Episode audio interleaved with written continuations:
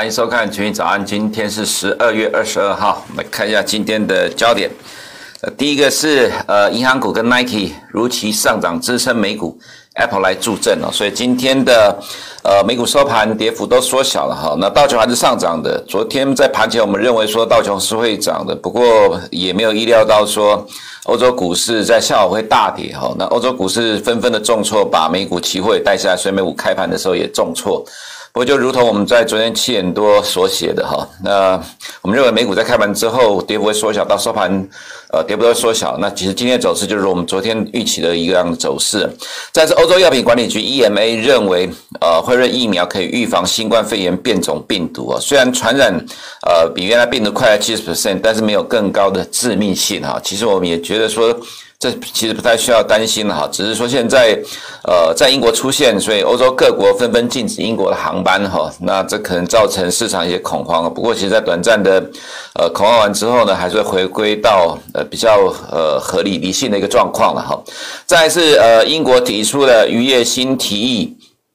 为脱欧做最后的努力哈，那不会将过渡期延到十二月三十一号之后。所以，呃，看起来英国有没有办法达成有协议的脱欧哦，剩没有几天的时间哈。那也因为呃，欧洲各国呢，呃，暂停英国的航班哈，所以英国现在面临的食品的危机。其实这个马上就看到，如果真的英国脱欧的话，那英国会面临什么样的问题？其实早在二零一六年脱欧公投过了之后，其实就有很多的呃分析研究提到，英国可能会面临很高涨的通货膨胀，因为英国的水、食物等等很多要来自于欧盟哈。那一旦嗯，呃。脱离欧盟之后，其实对英国的冲击会很大哈，这也是我们一直在讲说，其实投资人都乐观的期待英国最终会脱欧哈，但是实际上两边的冲突，呃，两边的呃呃差异其实非常的大，很难达到协定哈，但是英镑却一直不停的上涨，期待会达成协定，因为其实如果真的不达成协定的话，对英国冲击很大，所以认为呃英国人或者说 Boris Johnson 不会那么傻，不过看起来这个旗舰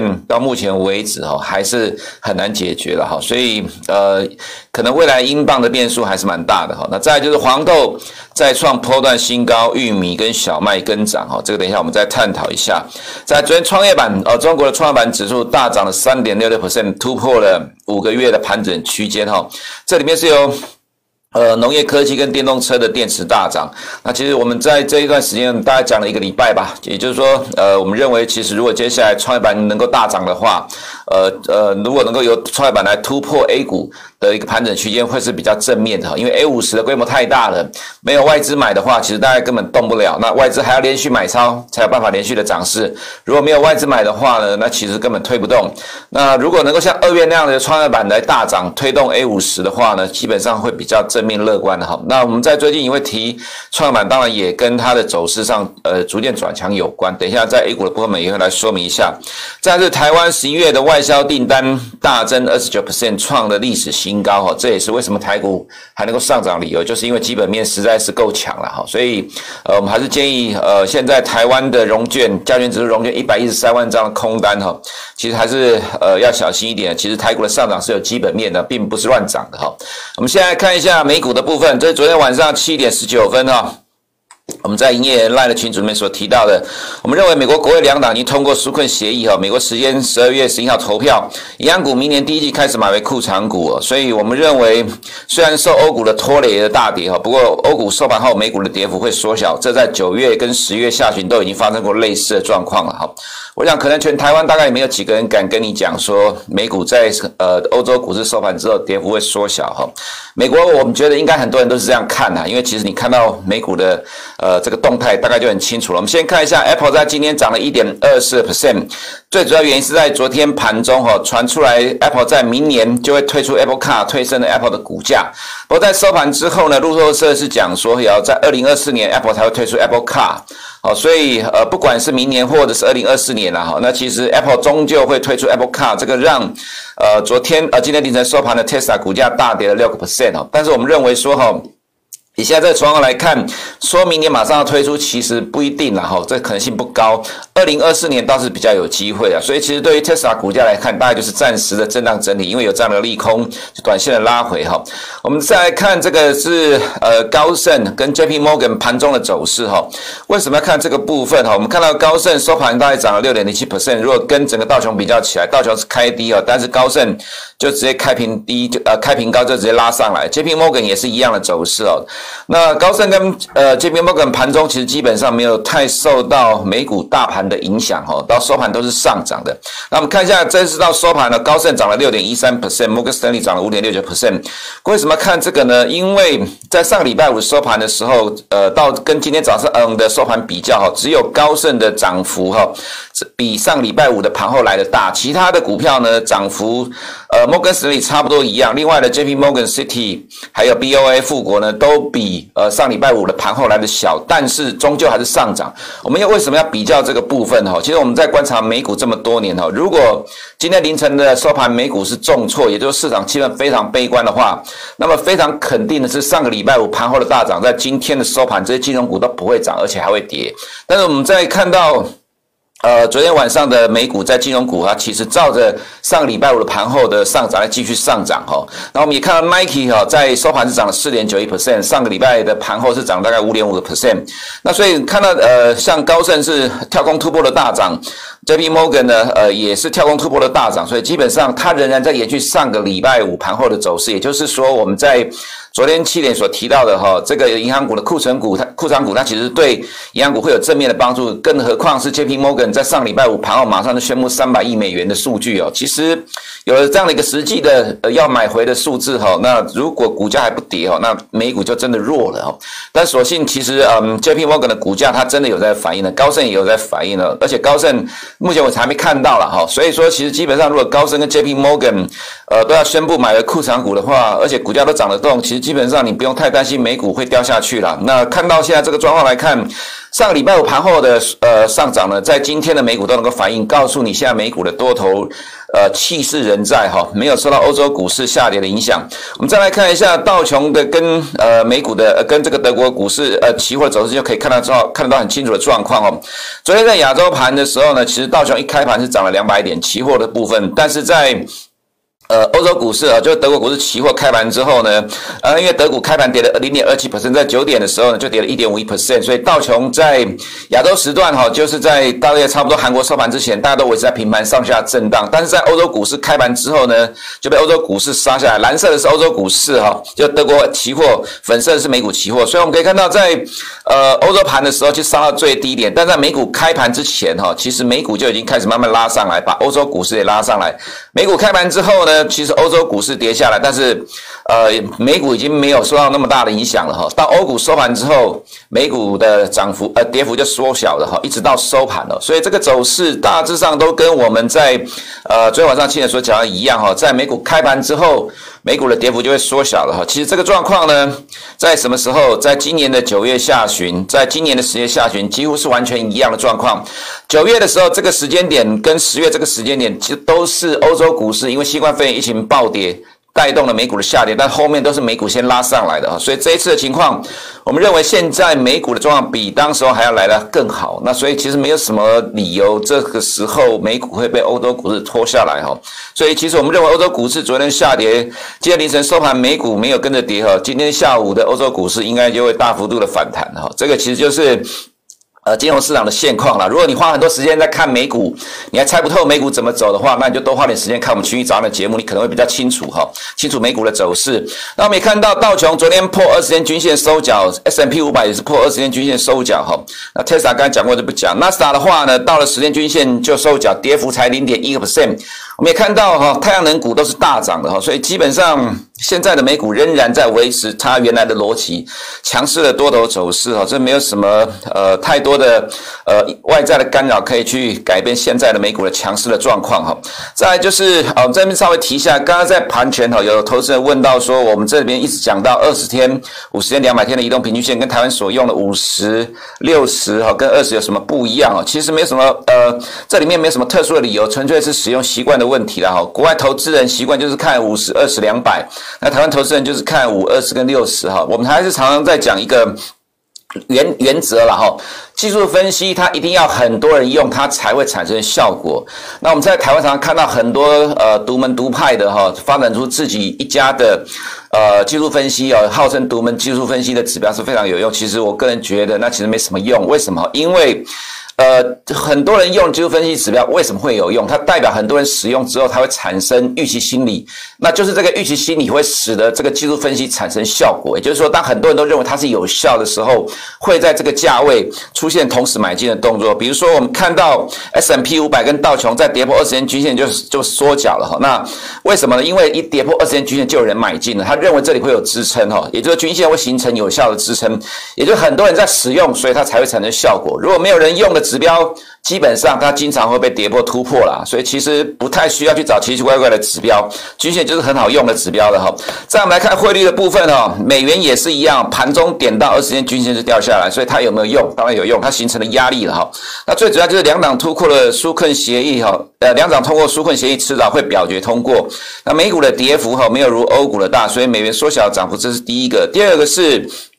呃，英国提出了渔业的新协议啊，所以英镑大幅度的收敛，但是其实同时英国的疫情是持续的恶化，封锁并没有一天就解除掉了，所以呃，我们可以看到英镑大幅度的缩脚，碰到五十天均线之后就缩脚了，跌了零点四十 percent，所以英镑下跌怎么会跟脱欧没有关系哈？当然绝对有关系哈，而且还是封锁当中啊，所以其实英镑下跌要说疫情的关系，其实我觉得疫情比较小，最主要还是脱欧的问题哦。欧元也因为。呃，这样的状况呢，缩小了跌幅哦，碰到十天均线就缩小。其实欧元的走势非常强，因为它只碰到十天均线，英镑碰到五十天均线。那美元的话呢，上面二十天均线就被挡住了哈，所以其实欧呃美元走势也非常的弱势。所以如果没有什么意外的话，通过纾困协议之后，我们认为其实美元还是会继续往下探底哦。如果因为照盘面上的走势来看，它凸显出来是这样的逻辑哈。再就是看到。呃，商品的部分呢，原油今天呃大概跌了二点五八 percent，最多大概跌了三个 percent 多哈。那其实它一样是点到二十天均线就缩脚了。那其实有几个理由，一个是呃英国封锁市场担忧在呃市场担忧再次冲击原油的需求而下跌是第一个，第二个是俄国主张在明年二月的时候 OPEC Plus 要进一步增产五五十万桶每一天了哈，这个造成了今天的油价下跌。不过我们觉得其实最主要还是跟疫情的担忧有关。那疫情的担忧现在就是要看呃欧洲。封锁的进展，因为各国都呃禁止的英国的航班了哈，这个可能是比较主要的影响。那当然也要看欧洲股市啊，如果欧洲股市呢今天能够呃强力反弹，因为美股其实没有跟着欧洲股市跌。那昨天欧洲股市跌幅很重，今天如果能够强力反弹的话，其实今天的油价也会跟着反弹哦。其实基本上原油呃大致上投机的走势就是跟着股市在走，跟着呃疫情的预期在走。那这样一个短期的影响，我们觉得大概就是暂时性的一个消息性面的冲击哈。那中期来看，还是会去迟早呃反映疫情减缓之后对原油需求回升的期待啊，所以大家就是短线回撤二十天均线守住，只要这边不跌破的话，我们觉得还是持续缓缓步的震荡走高。再是黄豆的部分呢，再创新高哈，来到一点九二 percent。第一个当然还是在上个周末，俄国课征黄豆出口税三十 percent 哈，反而造成国际黄豆价格大涨，还有阿根廷工人的罢工，美国跟中国的需求增加，所以嗯。昨天我们有提到哈，其实明年呃现在的状况来看，其实全球的黄豆已经出现缺货的状况，这有可能明呃延续到明年上半年结束之前哈。那我们也看到黄豆是目前这黄小玉里面走势最强的农产品商品哈，那还是建议投资人可以留意哦。那其实同样你也可以看到，我们昨天有秀出来的哈。二十天均线它就是一个支撑，二十天均线就是一个支撑。这里二十天均线整理的时间比较久，为什么？因为涨幅一大段了，所以需要花多一点时间整理哈。那二十天均线它就会是一个中期的买点，只要均线有效，它就还是多头走势哈。玉米也被拉起来哈，因为黄豆大涨，涨了零点五七 percent 哈，那它也是沿着二十天均线在往上走高。铜的部分的话，就受到全球股市大跌的影响，因为担忧疫情的关系，所以跌了一点五 percent 哈。不过我们觉得还 OK 啦，就是短期的震荡整理，基本上这都在反映明年全球经济回升的需求所带动的涨势哈。再就是。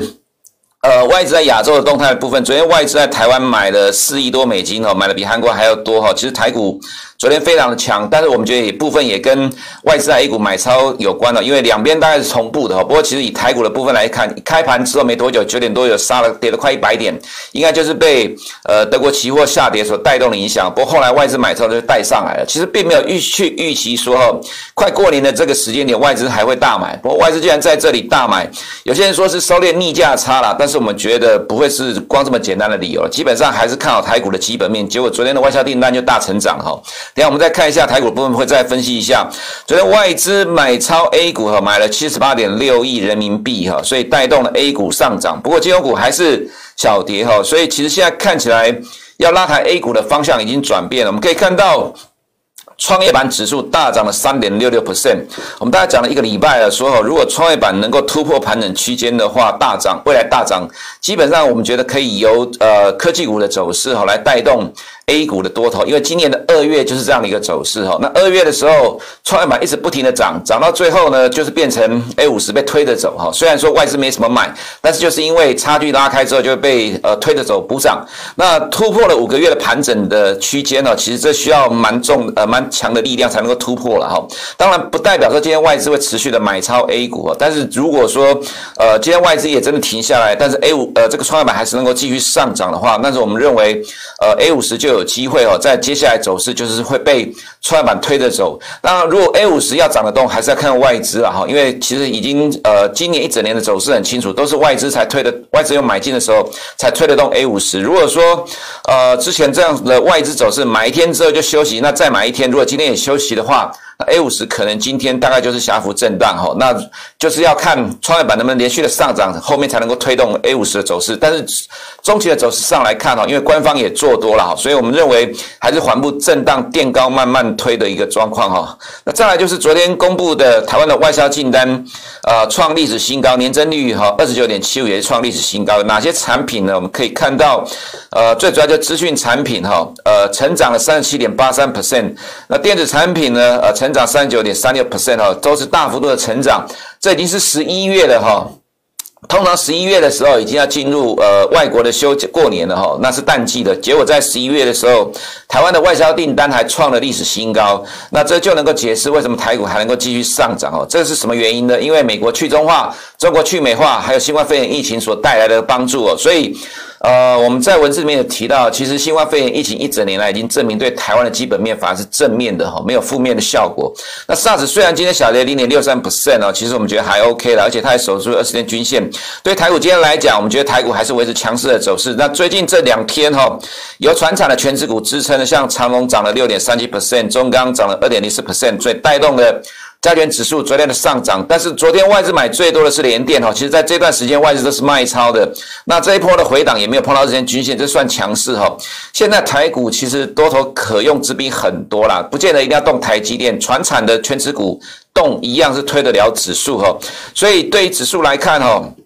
外资昨天大买一百零五亿，期货的逆价差也大幅度的收敛哦。那在今昨天的收盘呢，距离这个呃十二月九号的历史新高的收盘大只差六点，其实已经快要接近突破历史新高了。台股还是维持非常强势的走势。我们还是要强调了哈，这一百一十三万张的空单哈，它基本上它不太了解目前台湾的基本面的状况。那未来很有可能会出现嘎空的情况，所以债券指数指数很有可能呃在不用很久的时间哈，就会来到很。很多的呃券商在这两过去两个月对明年展望所预期的高点哈，我们对台股还是看多的哈。以上是我们今天群益早上的内容。今天有群益期货的年度展望会，到时候我们会跟大家分享明年的展望，到下方留言了留言区了解详情。我们明天见。